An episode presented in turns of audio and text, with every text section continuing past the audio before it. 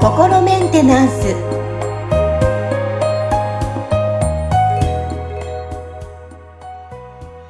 はい皆さんこんにちは。心メンテナンス。本日もアシスタント三上恵と気候ヒーラーの吉村隆二です。はい吉村さん本日もよろしくお願いします。よろしくお願いします。はい。さあ今日のテーマあのー、私もなんだろうな、そういう人間でありたいと思ってはいるんですけど、自由ですね、うん、はい。縛られたくない私にとってはすごい自由っていい言葉だなっていうふうに思うんですけど、はい、はい。あのー、まあ、でも自由っていうテーマで取り上げる中で、もう自由とは何なんだってぐらい幅が広いなっていうふうにそうですね。思っているんですが、はいはい、さあ、このテーマ自由、今日はなぜこれをテーマに、吉村さん、取り上げたんでしょうか？はい。その、まあ、ね、ちょっとこう、世の中的にこう思われてるけど、それをもう一度見直してみようよっていう感じで、あの、前回、前々回のね、お話をしてきたと思うんで、うん、あの、その中で、やっぱりこう、この自由っていうことも、あのね、世の中的にはまあ本当に大事なことで素晴らしいことっていう認識は多分皆さん持ってらっしゃると思うんだけど、その、果たしてじゃあ自由って何なのかってね、あの、いう、その、その概念そのものをきちっとその定義されてるのかっていうところ、あの、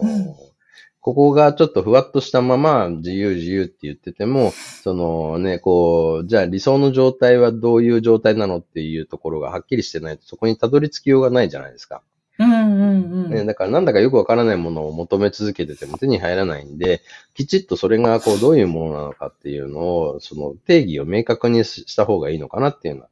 感じで、こうね、あの、選ばさせていただいた感じですね。はい。確かにまあ自由と聞いて、多分皆さんの自由はきっと違いますもんね。そういうこと、ね、一人一人のこの自由っていうのはきっと違うと思います。うんうん。うんうん。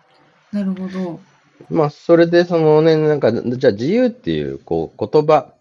を、まあ、そのね、なんていうのか、こう取り上げて、そこを、その、なんか単純にこう捉えたら、どうなるかって言ったら、まあ、おそらくその制約が少なければ少ないほど自由ってことですよね。うん、制約が多ければ多いほど、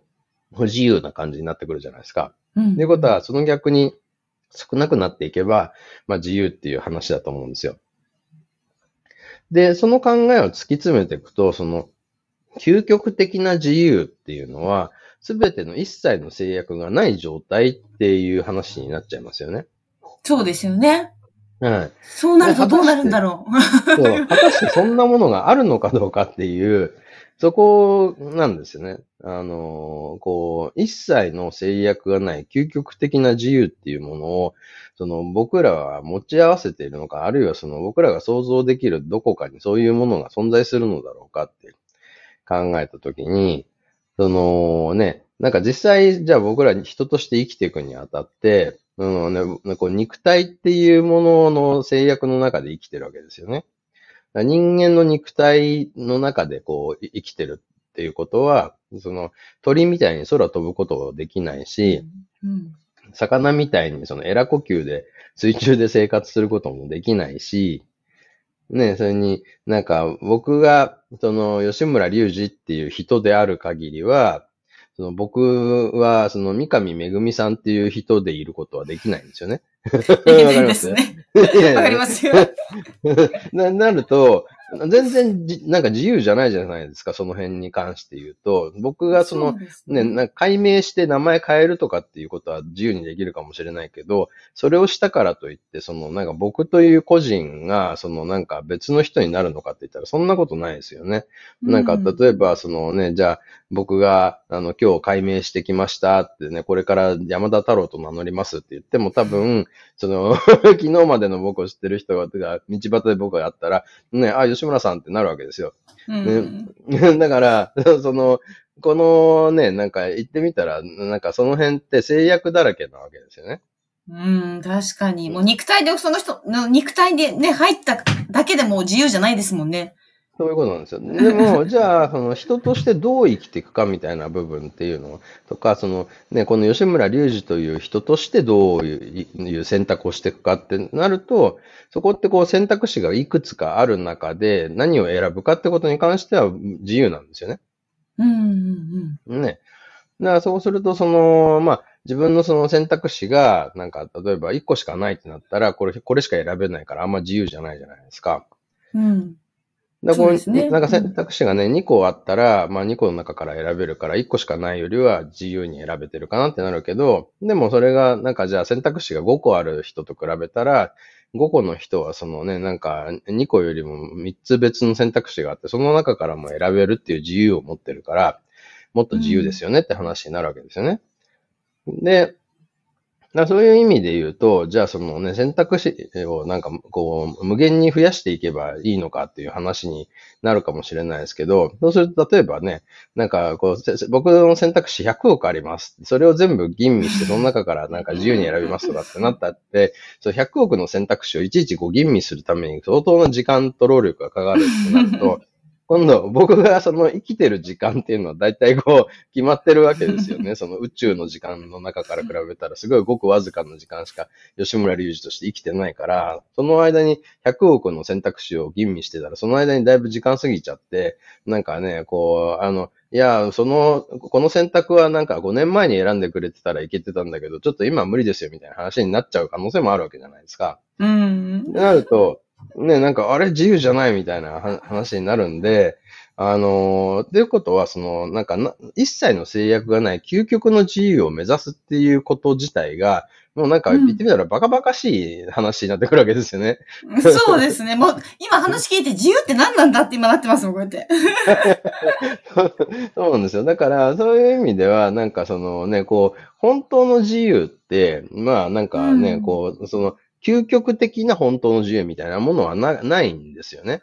だから、ということは、せいぜい僕たちができることって、こう、今ある制約の中で、どれだけ自分が、その、なんていうのかな、こう、自由に選んでいくかって話なんですけど、でもそれってじゃあ、なんかね、当てずっぽうで選ぶとか、サイコロ振って出てきたやつ選ぶっていうのとどう違うのみたいな話になってきちゃうじゃないですか。うん。そうですね。ってなると、ね、結構そこで、あの、大事になってくるのは、そもそもじゃあ自分、この先、この選択をした先に何を求めてるのかっていう話になるわけですよ。そのね、うん、その人が持ってるなんか目的、目標、夢みたいなものがあって、そこにちょっとでも近づきやすそうなものを選ぼうみたいな話になってくるわけですよね。それがまあその人にとっての、なんていうかな、まあ言ってみたら効果的な選択ってことになってくるわけですよ。でもその効果的な選択も一個じゃなくて、いくつかあるかもしれないし、そうなったらその中からまた自由に選ぶとか、他のなんかその人の持ってるなんかこう、なんだろうな、あの、せっかくだからね、もっとこうなりたいよね、みたいのに、も近づく、きやすいのはきっとこっちだろうなとか、なんか考えて選んだりとかもすると思うんですけど、うんうん、でこれが、その、だから自由っていうことにこだわりすぎると、結局その制約があるっていうことに目がいっちゃって、この制約をなくそう、ななんかなくそう、なくそう、なくそうみたいなことやってると、要は、その制約って永遠に全部なくなりはしないから、その、なんかいろんな制約が目について一生懸命それを攻撃してなくそうとするみたいなこととか、あるいはその、なくしようがない制約に関してだと、もうなんか愚痴を言い続けるみたいな話になりかねないわけですよね。あれがもっとこうだったらなーみたいな。ねえ。ねえ、何でも10円で買えたらよかったのにな、みたいな話になっちゃうんですよね。だから、それってなんか、バカバカしい話じゃないですか。うん。なので、その、なんか、どっちかというと、その、なんか、こう、今ある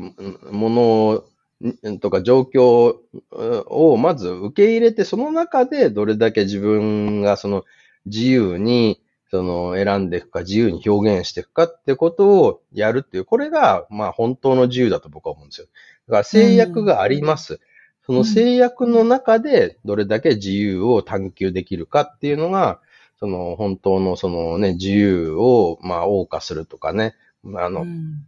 こう求めて自分のその、こう、を自由に表現するみたいなところのその醍醐味みたいなのは、その制約の中にあるっていうことが結構ポイントだと僕は思うんですよね。そうですね。今話聞いて思ったのが、いや、子供ってうまい、うまい、うまいなと思いました。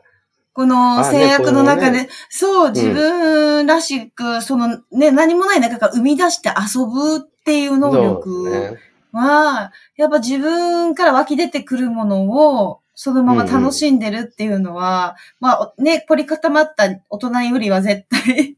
そのままね、湧き出てくる感情で動いてるので、うんうんあ、そういうことなのかなって思いながら今聞いてましたけどね。ねだから例えばこの公園の中のこの場所の中で好きに遊んでいいよって言ったらもういろんなことやり始めるじゃないですか。そうなんですよ。ね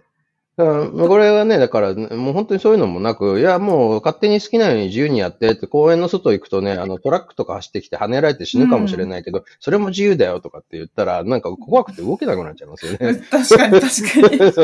うだから、ね、いや、ね、この公園の中だったらちゃんと見といてあげるから、あね、きっと安全だから、ここで好きなことやうん、やってごらんよってやったら、もう本当にいろんなことややり始めて、すごいクリエイティブになっていくわけですよね。だから、この制約があるっていうことが僕らを逆にクリエイティブにさせてくれてるっていうこともいっぱいあるんですよね。あの、僕はあのね、あの、以前、インプロっていうその台本がない即興でやるお芝居をやってたことがあるわけですけど、そのインプロって、その本当に何にもなく、あの、台本ないからもう好き勝手やってみたいなものかっていうと、実はそうじゃなくて、なんか何にもありません。はい、どうぞって言われても何もできないんですよ、人は。うん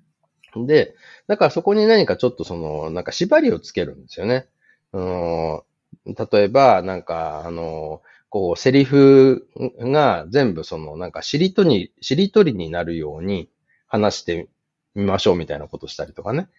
だから、なんか例えばね、こんにちはって言って一人が言ったら、なんか次の人は和から始まるセリフを、あの言わなきゃいけないみたいな、ね。はあ。ええー、難しそう。私、ここよく来るんですけど、あなたも来られるんですか？みたいな感じになったら、なんかね、こう、しりとりになってるじゃないですか。で買い買い物でよく利用します？みたいな。みたいな、そんな感じ、そんな感じ。そうそうそう。っていうことが、ね、あの突然な、ね、だってその今、そういうことはやったことがない三上さんでさえも今できたじゃないですか。こういうふうに制約つけたら。はいはい、ね。でもこれ、ね、なんか、この、今のセリフとか、僕がこれ言ってくださいって言ったセリフじゃなくて、三上さんの中から出てきたわけですよね。できた。はい、そうですね。だから、これってその何か制約がこう一個ついただけで、そのなんかこう、途端にすごく自由になれたっていうことだと思いません？あ、思います。なんか、自分の中から出てきたものが繋がったっていう感じが今感覚が出てます。ねえ、そうそうそう。ここ何にもお膳立てもまあ何もなく、はいどうぞって言って今のセリフ出てきたかって言ったら出てこないんですよ。うーん、そうですよね。ああ、わかりやすい。興奮してるって。そうそう。だから、なんかその、自由っていうのは、そのなんか、こう、ひたすら制約をすべてなくす先にあるものなんじゃなくて、の今ある制約ってな、なんだろうこの中でできることってなんだろうっていうところから生まれてくるものなんですよ。はあ、皆さん、リスナーの皆さん、さあ、自由のイメージ変わったんじゃないですか？いやー、なんか、私も語りたい、こういう風に。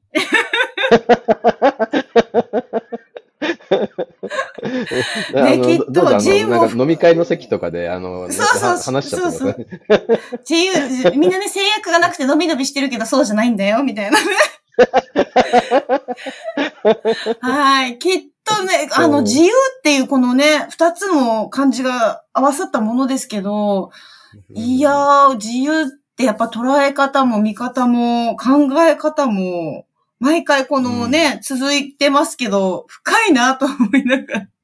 そうですね。で、でその、こう制約がある中で、こう、いろいろと、こう、向き合って考えていったら、うん、多分その先にはなんか、あ、この制約なくすともっと自由になるなとかっていうのも、もしかしたら出てくるかもしれないから、そうすると、そのね、じゃあ、こう、どういうふうに、僕らはなんかその、ルールを変えていったら、もっと楽しくなるんじゃないかとかっていう議論もできるようになると思うんですよね。それがそのね、この、このルールは正しいか正しくないかとかっていうところで話しちゃうと、多分喧嘩になるだけなんですよね。だからそれ、